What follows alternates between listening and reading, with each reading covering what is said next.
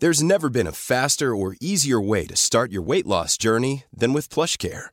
PlushCare accepts most insurance plans and gives you online access to board-certified physicians who can prescribe FDA-approved weight loss medications like Wigovi and Zepbound for those who qualify. Take charge of your health and speak with a board-certified physician about a weight loss plan that's right for you. Get started today at plushcare.com slash weight loss. That's plushcare.com slash weight loss. plushcare.com slash weight loss. Mercados bursátiles.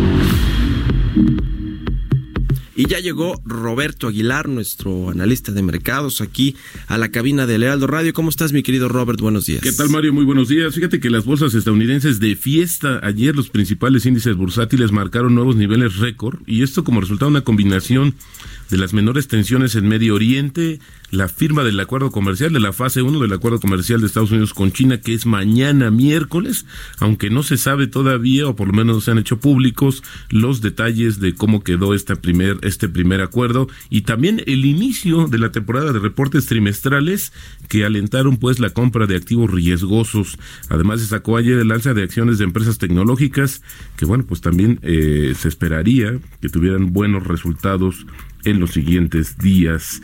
Y en un acto de buena voluntad, el Departamento del Tesoro de Estados Unidos dijo que China ya no debería de ser designada o calificada como manipuladora de divisas. Y esto pues le da vuelta a los hallazgos encontrados en agosto, donde pues decían que el país justamente eh, asiático había afectado los mercados financieros.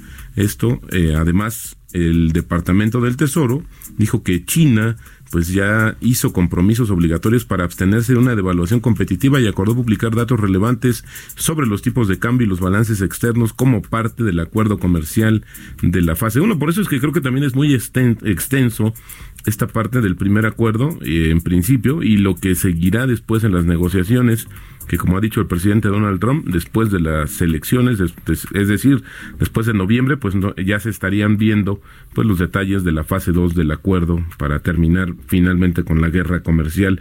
Sin embargo, ayer los mercados europeos cayeron, fíjate, es interesante, arrastrados por las acciones automotrices.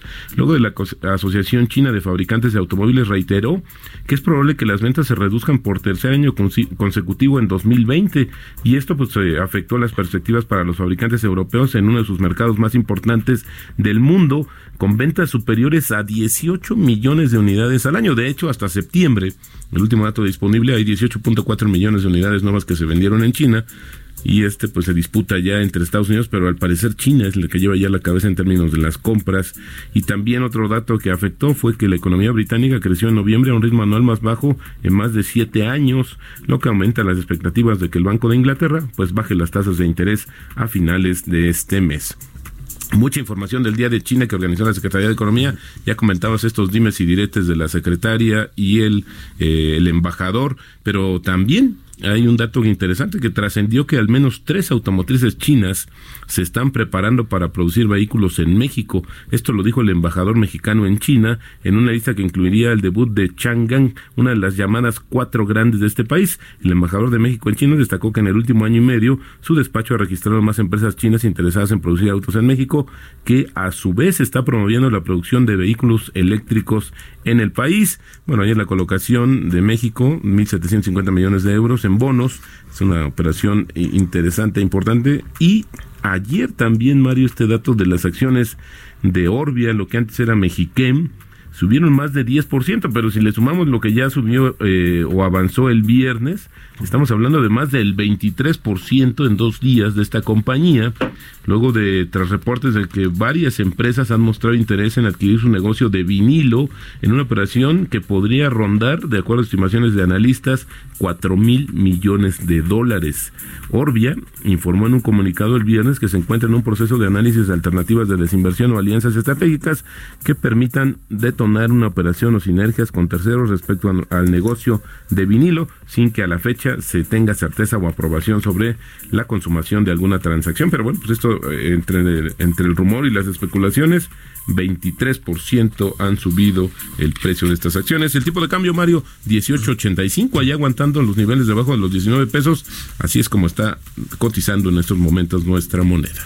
Compra el rumor y vende la noticia. Así es, este es, el principio básico de los mercados mercados. y esto pues ha resultado, porque te digo 23%, la empresa se ha limitado a decir que sí está analizando, sin embargo hay, hay información que ha trascendido, sobre todo la agencia Bloomberg, que ya le puso cara, nombre y precio a los eh, compradores potenciales de este negocio. Me preocupa un poco el tema en términos de que este es uno de las eh, pues de los sectores más importantes que, que tiene Mexiquem, que tiene Orbia, de vinilo, pues unos fabricantes más importantes a nivel global, pero bueno, pues habría que ver, quizás ya no le haga mucho sentido. Y hoy pues cuatro mil millones de dólares no le caería nada mal para reestructurar sus negocios o incluso reducir sus niveles de apalancamiento.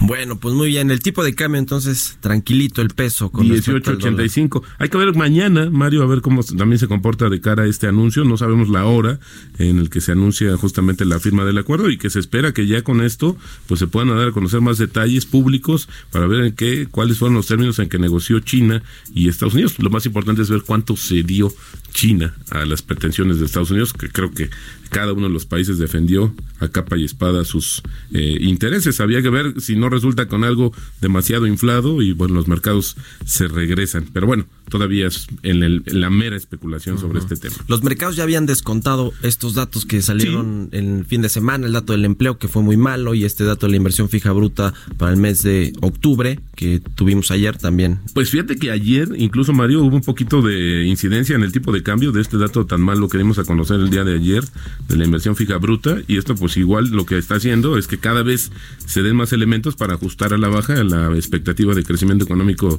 de México en 2019. Habíamos estado como planos en 0.0, pero ya hemos visto, insisto, pues ya el 0.2% de caída y yo creo que por ahí estaría la tónica, hay que esperar algunos días, pero pues desafortunadamente creo que va a ser un año perdido en términos económicos para México con estos estos datos. Y las colocaciones, Robert, finalmente, ¿qué, qué, qué podemos decir al respecto? Vamos a platicar al rato, ya les decía, con el titular de la unidad de crédito de, de la Secretaría de Hacienda, con José de Luna, pero a ver, eh, se hizo una colocación la, semana pasada, ¿no? Fue de 2.500 millones de dólares, una cosa así, y ahora de 1.750 millones de euros. Eh, pues está mejorando, digamos, está refinanciando la deuda, está buscando mejores tasas, mejores plazos, claro. básicamente eso, ¿no? Así es. Está reestructurando. no es una estrategia, pues, de endeudamiento, ni mucho menos. Bueno, fíjate que no, pero si uno lo ve en términos netos, pues colocar le cuesta también al gobierno. O sea, a lo mejor no estamos viendo un gran gasto en ese sentido, pero sí aprovechando este apetito que tiene, había que ver.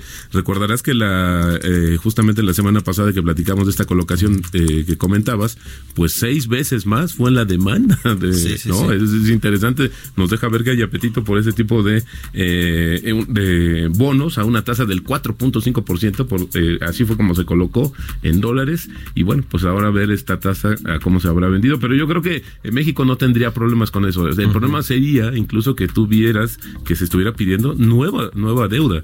Esto que está haciendo son procesos de reestructuración para cubrir los requerimientos. Eh, el tema es que con la colocación anterior nos habían dicho que ya estaban cubiertos los requerimientos de este año y en el boletín de ayer de Hacienda vuelven a decir que es para los requerimientos de este año. De este año. Había que ver si ya en realidad se acabaron. Algo de, eso están haciendo también con Pemex, ¿no? Tratar de mejorar el perfil financiero. Exactamente. Ahí es un poco más complicado. Es más complicado. Si la empresa petrolera más endeudada del mundo, ni más ni menos. Gracias, Robert. Al contrario, muy buenos, días. 6 con 20 minutos.